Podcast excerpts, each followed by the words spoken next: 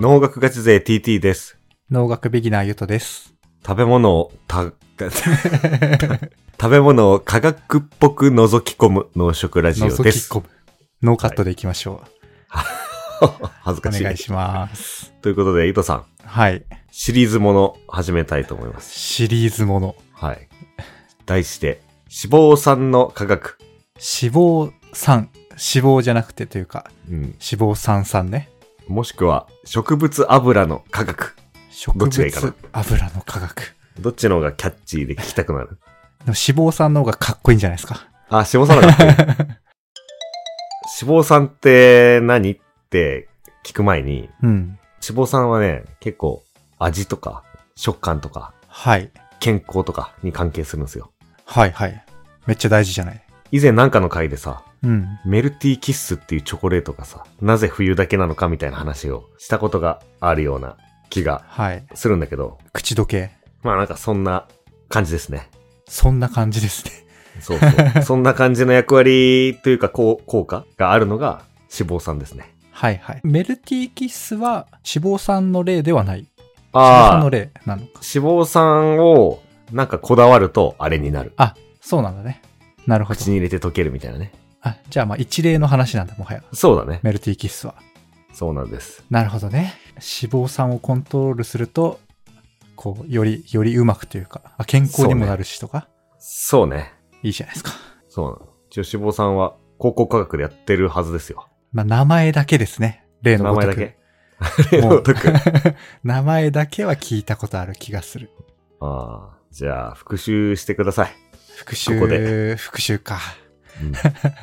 ちなみになんで脂肪酸をやろうかと思ったかというと、前回もうん。の最後、牛乳シリーズの最後にも喋った気がするけど、まあ、脂肪酸に関するお便りが来てたので、はい。おはいの、次回か次々回かわかんないけど、そのうち入れ込みたいと思います。触れながらね。ということで、予定では3話ぐらいうんうん。のつもりで喋りますが、はいどうなることや ら。じゃあ、クイズ出していいですかおうクイズ。クイズいきます。はい。脂肪酸のクイズ。脂肪酸といえば脂肪うん。まあ、脂肪といえば油うん。みたいなとこなんですが、サラダ油って液体じゃん。ああ、常温で液体だね。そう。でもさ、背脂ってさ、ドロドロしてて、まあ固体みたいな感じじゃん。おうなんかこってり系のラーメンに乗ってるやつね、よく。そうそうん。う。なんで違うんですかサラダ油はサラサラしてなんで同じ油なのに液体だったり固体だったりするのはなんでなんですかえ その、なんだっけ、名前が出てこない。凝固点的なものがうん。高い、低い。だから、あれだよね。液体から固体になるとか、固体から液体、液体から気体の、あの、ポイントあはいはい。だよね。で、固体と液体の間が、普通の温度だと液体になってるってことだよね。そういうことですね。メルティングポイントだね。メルティングポイントっていうのはメルティキッス。うん、メルティングポイントを日本語で言うと U 点って言うんだけどあさ、。融点だ。うん、溶ける点で。溶けるタイミングがめっちゃ高い温度で溶けちゃうってことか。そういうことですね。水だったら0度だけどっていう。そうそう。はい。まあ U 点が違うは合ってますが、なぜ U 点が違うんですかああ、そういうことね。うん。え、それはあれじゃないの あの、探査脂肪酸、調査脂肪酸。ああ、リテラシー 高。ね過去その話した気がするからね。直感的にね、長いと短いで、なんとなく。こうなるほど。こあれでも逆か結局合わないんだよな、直感と。ちなみに、うん。不正解です。不正解。あ、でもなんか、あれなんか、それにち、それで勘違いしそうな話してなかったっけああ、いや、してたしてた。してたと思うよ。そうだよね。まあ確かに脂肪酸の調査探査っていうのは、まあどっかで喋るかもしれないんだけど、ああ。その温度自体には関係ないのか。そう。融点。そうですね。うん。じゃあ答えというか、まあ、そうね。広く言うと合ってて、まあ脂肪酸のうん。タイプ、組成うん。が違うからと。うん。そのレベルで言うと合ってるってことね。ただそれをもう一段階ブレイクダウンすると探査調査ではないということですね。そこじゃないと。そうね。長さじゃないと。脂肪酸ってこういっぱい分類できるって今言ったような長さもあるんだけど、うん。まあ他にもまあ分類ができるんですよね。いろんな方法で。うん。いろんな方法で。 A という脂肪酸と B という脂肪酸がありますとか、うん。そういう分け方ができるんですが、まあ一つは背脂とサラダ油みたいな。まあそういう分け方ができるけど、はいもうちょっとちょっと科学っぽく言うと、なんか、どうやって分けられますかあ、まあ科学科学っぽくなくてもいいわ。動物性、植物性みたいな話。あ、素晴らしい。最初に言ってた。そうそなるほどねう。。で、まあ、そこからちょっとじゃあ掘っていくと、うん。ちなみに、さっきのメルティングポイント、MP ですね。あ MP。ー MP。なるほど。うん融点ね。 MP はですね、じゃあ牛脂の場合、ちょっとあの、背脂を例にしといて、あれなんだけど、急に牛脂になると。牛脂の場合はね、40度から50度ですね。うんうんうん。そんな感じするね。牛脂を最初に入れてなんかやるとき。ステーキとかで。そう。で、まあ、植物はまあじょ常温で溶けてるけど、牛脂はそう、フライパンに入れてちょっとしたら溶け始めうるん。というのなんですそうねが、これの原因となっている脂肪酸がありまして、原因。それがね、飽和脂肪酸ってやつですね。あ、聞いたことあるおーいや、その分類は、まあ、ポテチとかで聞いたことがある。ポテチあの、飽和不飽和みたいな。あー、ちょっと意識高いポテチには書いてるかもしれ ない。でもわかん、何かはわからない。そうね。で、今、不飽和の話が出たんで、まあ、対比すると動物が飽和脂肪酸メイン。はいはい。飽和脂肪酸。で、植物が不飽和脂肪酸メイン。メインですねあ、どっちもあるけど、そっちのが多数派ですよ、みたいな。そうそうそうんうん。不飽う。和。まあ、特徴的ですよ、みたいな。まあ、実際牛脂も不飽和の方が多いんだけど、うん。あの、この二つの決め手、動物の油と植物の油の決め手は何ですかっていうと、このバランス。ああ、はいはい。うん、で、牛脂は飽和と不飽和がざっくり半々ぐらいなんだけど、うん。あ、半々なんだ。例えば大豆油とかだと、植物か。飽和が2、不飽和が8みたい な。ああ、10ね。2と98かと思った。違う違う2対8ね。うん。ちなみにさ、不、不飽和ってさ、うん英語だとなんていうの英語だと、不ってさ、不可のさ、不可なんていうの不。できませんみたいな。そうそう、不じゃん。そのなんかね、全体的にその科学用語かな。ああ。不がしっくりこなかったなと思って。なるほそど、ね。もそも。不。 まず1個目、英語で言うと、飽和はサチュレイティッド。ああ、まあ、飽和だからね。うん。で、ちなみに脂肪酸は、ファッティアシッドね。ファッティ、まあ、そのままか。脂肪なん酸。か脂肪、ファットだかっね。ファッティアシッド。で、不飽和は多分、アンサチュレイティッドファッティアシッドだね。アン。だから否定みたいな感じあれ、アンそうだね。多分ね。それが負になるんだ。日本語で。う。うんあ、アンでした。今、調べたら。ーん。そうなの。負か。あ、で、な、何が飽和なの不飽和なのみたいな今、はい。状況あですか。不足か。飽和していない。何がみたいな。うん うん。足りないって感じか。なるほどね。じゃあちょっと、そこだけ、じゃあ気持ち悪いんで先に解説する か。そんなあなたに今、LINE で画像を送っています。 LINE で画像を。はい。あ、で、はいできればこの画像をね、サムネイルになんとか入れ込めれたらいいなと OK、OK です。思ってんだけど、うん。めっちゃ長いよ。あの、何が飽和しているのか、何が飽和していないのかっていうところでいくと、うん。えーと、なんて言えばいいのかな。ちょっと誤解を恐れず言えば、手が余っ、あの、飽和しているか、あの、荷物がいっぱいですって。結合が飽和しているか、結合が飽和していないかっていううん。ところなんですよね。はい。で、この画像を見ると、だいたい脂肪酸、メジャーな脂肪酸って、C がね、炭素ね。うん。 C が16個とか18個繋がってるのねう。ん たくさん。うん、で、このか、この、こいつはしリノレン酸ってやつなんだけど、こいつは不飽和脂肪酸です。うん。余ってんだ。うんそう。空いてるんだ。そうそう。で多分、高2科学の1学期で習うと思うんだけど、うん。この炭素って、手が4本あるんだよね。 4つと繋がれるみたいな。そう、結合するのに。はいはい。4つとは限らないのか。二重結合とかあるから。 ああ、そう。そこ、分かってるか。でもそうなのあ、でもわかんない。それが、ふ、あ、ふにつながるのあよ、まさにそうですあそよ。うなんだ。その、へーこのね、今画像を見るとさ、結合が2本あるけども、うん。まあ、ちょっと薄めで見て1本にしてみ、見る と、あれ ?3 個。まあ、手が4つあるってことは、4つのさ、うん。原子と繋がれるはずじゃん。うん。マックスね。そう。で、大体メジャーな C は、両手に別の C を抱えて、うんうん。残りの2本は H、水素と繋がってんだよね。はいはい。それが一番オーソドックスというか、そう。だからこ状の態ね4つの手が飽和してます。 CCHH と。と、4つの手が飽和してる状態なんですよ。うんうん。 4人と繋がって。うんでもこの二重結合があるところはさ、うん。うん。 C、と左の C、右の C と繋がり、あと H、うん。水素1個繋がってんだけど、あれ3つしか繋がってないじゃん、みたいな。以上みたいなね。うんえ、4つ 目は余ってんじゃん、1個。そうね。だから不飽和なるほなどんでねす。ね。あ、なるほど。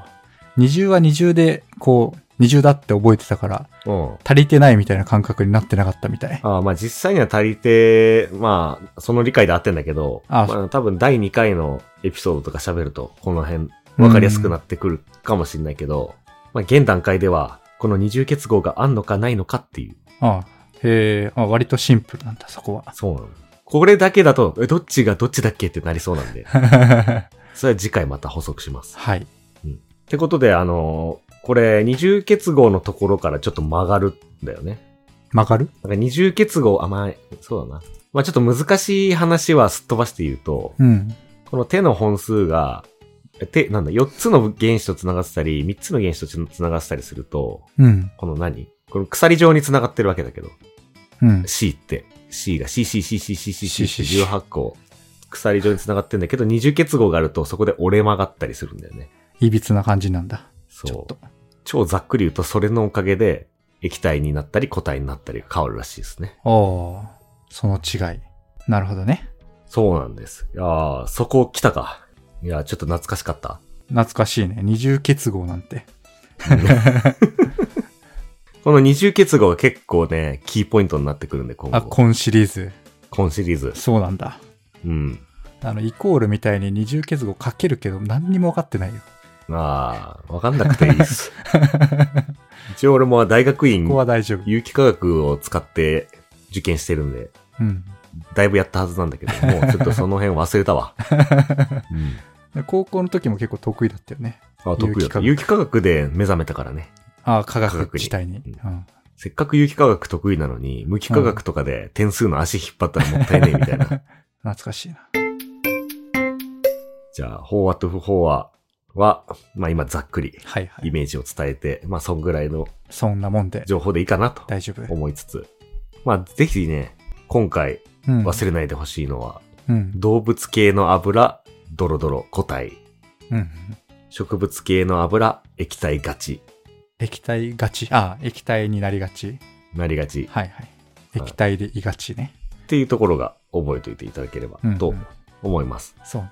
でちなみになんか動物の油の方より植物の油の方うがん健康に良さそうな感じしない、健康に良さそう。なんか、ドロドロしたさ、背脂大盛りとかちょっと体に悪そうじゃない健康、そうね。なんか、太りにくそうとかも思うかも。うん。液体だし、液体だ液し。体だし、サラサラしてるじゃん。なんか出てきてくれそうんいや、それもわかね、んない一理ある。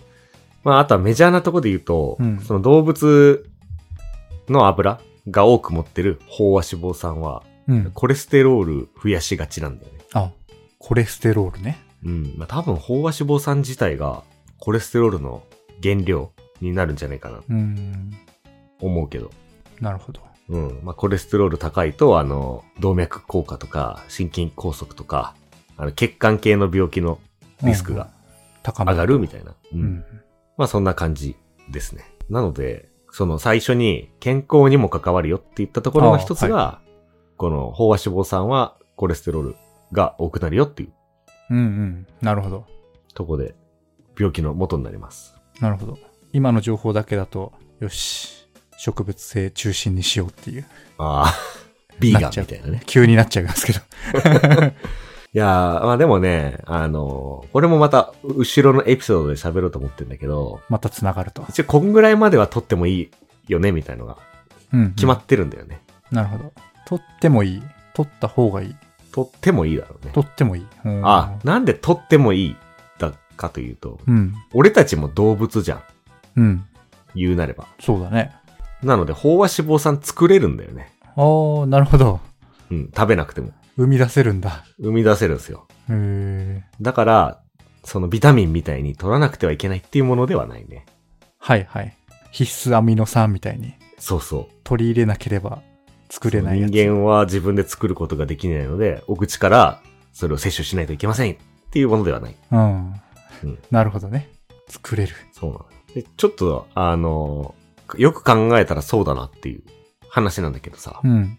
大豆とさ、うん。まあ肉みたいに言うとさ、うん。なんかちょっと別の成分、まあ大豆も油取れるし、肉も油があるわけだけど、そうね。なんか別の栄養素を連想しないですか別の栄養素。うん。油ではなくて、大豆、肉ときたあら。そうね。あ農食ラジオでも散々やってる。タンパク質。そうですね。タンパク質摂取に、ね、何度も出てきてるんじゃないですかそうなのよ。だから前はなんかタンパク質取ろうみたいな話を、ね、1年、2年前かも。まあ、結構昔のエピソードで確かに。喋ったこともあるけどさ。うん。まあ、結局、こう、タンパク質取ろうって思った時に、うん。セットで油もついてくるんだよね。どうしても。そう。なるほどね。普通に摂取したら。まあ、例えばね、肉食べても入ってくるし、牛乳飲んでも入って、乳脂肪入ってくるし、うん。まあ、大豆、まあ、納豆とかだとね、まだ多分油が絞られてないから、油が体に入ってくると。うんうん。だから、肉が多すぎると、一緒に入ってくる油も飽和になるので、なるほどね。あんまりこう、生活習慣病みたいなのが原因になるっていうことを なるほどね。いいのと悪いのがこう、両方入ってきちゃうっていう。そうそうそう。まあもちろん低脂肪のね、あの、食べ物を食べれば、肉だったら、まあ鶏胸とかさ、極端な話ね。サラダチキンみたいなね。うん。そう。だからタンパク質を 50g 食べるぞ、つって、うん。脂身の多い豚バラでその 50g 達成するぞっていうと、 油取りすぎと。まあ以前はね、カロリー的、そう、カロリー的な観点で、いや、それは逆に太っちゃうよ、みたいな。うん。筋肉つく前に。っていうのもあるけれど、コレステロールも増えちゃうよねっていううんうん。とこがあるので、まあ、タンパク質と油って食べるっていう意味では結構密接につながってるよね。うんうん。うん。なるほどね。まあ、油イコール、なんだろう、なんかあれだよな、なんかあるじゃん、数学でさ、片方向にしか矢印ないやつ。なんか待遇とか さ。あ忘あ、れたロンリーのやつね。うん。そうそう。油オンリーの食べ物はあるけど、うん。タンパク質オンリーの食べ物ってあんまりないからね。うん。そう。なんかサラダチキンとかそういう、頑張ってやる、やってるやつがそれに近いという。まあそうだね。感じだよねそうそう。うん。まあということで、とりあえず今回は植物と動物の油って見た目も違うし、うん。体への影響も違うし、中に含まれている脂肪酸の種類も違うし、うん。っていうことが伝われば、ひとまず伝わりましたか全然違うね。ちなみにまたなんかは触れるのかもしれないけど、うん。生み出す脂肪酸うん。僕らが。はい。っていうのは単純に皮下脂肪じゃないのなんか別の何かなの おおいいですね。いいとこつきますねい。や、わかんないなんか普通に作るって言ったらさ、脂肪酸っていう酸はついてるものの、ね、 うん。身近な脂肪と言ったら、あの、いらない贅肉じゃないですか。ああ、そういうことね。そういうことね。ああ、じゃあ、贅肉に対して言うと、まあまあ、そうね。脂肪酸が贅肉の原料になりますね。まあ原料というか構成要素かな。ああ、構成要素ではある。うん。あの、脂肪酸と、まあグリセリンっていう成分うん、があるんだけど、グリセリンと脂肪酸がくっつくと、脂質と呼ばれる栄養素になりますね。脂質ね。うん。三大栄養素。うん。だからあのさ、食べ物の裏にさ、そう、カロリー書いてるときに、炭水化物、タンパク質、脂質って書いてると思うんだけど、ありますね。その脂質を構成してるのが、グリセリンと脂肪酸だから。まあ、贅肉と関係なくはない。うん。なるほどね。うん。でもう一個大事な役割があるのよ、脂肪って。おう。じゃあ、それ喋って終わりですか。行きましょうん。俺らは太るために脂肪を摂取してるわけじゃないし、う。うん。太るために体で飽和脂肪酸を合成してるわけでもないんだよね。うん。そうね。で、し太るために。うん。農学ガチ勢とか、生物ガチ勢の人がうん。脂 肪とか脂質って聞くと、まず最初に思い浮かべるのが、細胞ですね。全然意味わかんない。全然意味わ かんないえ、脂肪、ん脂肪を聞いたら脂肪と聞いたら脂肪と聞いたら細胞を思いつきまおす。へえ。その心は、その心は。細胞には細胞膜っていう、まあ、細胞は細胞膜っていう膜で覆われてんだよね。うん。聞いたことはある。うん。で、この膜がその何まあ、膜っていうだけあって、うん。細胞の中に変なものが入ってこないようにバリアしてるんだよね。ああ、防御してんだ。そう。細胞膜を構成するのが脂質ですね。へえ、へえ。お、さい、お、なるほど。脂肪が全然ないと、それを守れなくなっちゃうっていうか、バリアできなくなっちゃう。そう、細胞が作れない。細胞が作れない。うーん。なるほどね。めっちゃ大事じゃん。もうなんか、た、ただのなんか、ちゃんと膜があるから、あのさ、四角いさ、立方体のさ、細胞としてさ、うん。綺麗な細胞の連な存りみたい在に。できるわけじゃん。うん。膜なかったらもう何、あ 空中浮遊した 液体みたいな。 なるほどね。そう。細胞として完成しないんだ。そうなのよ。ほう。へえ、脂肪と言ったら細胞。そうなのよ。へえこの話も。ね、後編に続くって感じで出てくるから。へえ、出てこん、出てこないっていうか、繋がんないわ。つなが、つなげ、つなげます。なるほどね。 まあ、結論、油にはいろいろある。という、さっきちらっと言ったことですね。探査調査もあれば、動物も植物もあると。はい。もっといろいろあると。そういうことですね。で、じゃあ次回予告します。うん。次回予告ですが、この脂肪酸を人間、あるいは生物がどう使い分けているのか。使い、なぜ飽和脂肪酸と不飽和脂肪酸が世の中に存在するのかと。うん。使い分けてるってのは何使い分けてるんですよは。い今は飽和脂肪酸が必要だとか。あ、僕らが、いい感じにどっちも取ったとして、うん。無意識というか体が勝手に使い分けてくれてるってことああ、そうねあ。それうはん摂取した場合もそうだし、自分で作り出す場合も。あ、なるほど。今は飽和脂肪酸作っとこうとか、使っとこうとかね、あるんで。飽和じゃない方も作れんの。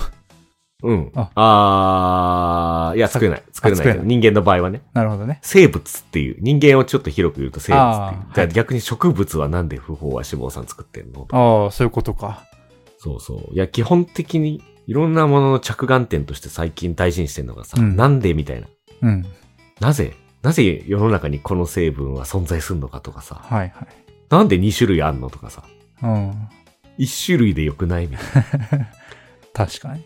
うん、ことを考えるようにしてて、うん。うん意識してんだ。へえで終わらせないというへえので次回に続きます。でも俺、TT 節で一番好きなのがさ、うん。一番っていうか結構好きな言葉の一つで、うん。まあ人間様のためにこう美味しくなってるわけじゃないみたいなああ、話とかね、そうそいううねのめっちゃ、ああ、そういう観点でやっぱ好きですね。その観 点、出てきます。はい。お得意の。いや、そうなのよ。そうなの よ。ちゃんと生き物は自分のためにそう美味ね。しくなったりしてるわけですからね。まあ、結だか果ら的に、自分のためにやってることが うん。結果的に美味しくなっちゃって、人間様の餌食餌食になっているという部分はあります。 ということで、次回予告、脂肪酸の使い分け、人や生物がどのように使い分けてるかということです。はい。楽しかった。ということで、えー、次回も聞いてください。お願いしあます。一個だけ、一個だ一け個。だけこれを聞いたリスナーの皆さん、ぜひ、我々、ノート食のラボラジオのフォローをね、よろしくお願いします。お願いします。もうフォローしたよっていう方は、ぜひぜひ、あのですね、星5つの評価をね、よろしくお願いします。お願いします。ポチッと。はい。で、Apple の方は、ぜひぜひ、前向きなコメントをね、入れていただけると嬉しいです。 はい。お願いします。びっくりするぐらいコメント来ないんだよね。もうなんか、番組を始めてすぐにさ、うん俺がさ、桜でしたコメントがまだ結構目立ってるんだよね。あれね。はい。じゃあ、よろしくお願いしますね、皆さん。はい。それでは次回お楽しみに。さようなら。さよなら。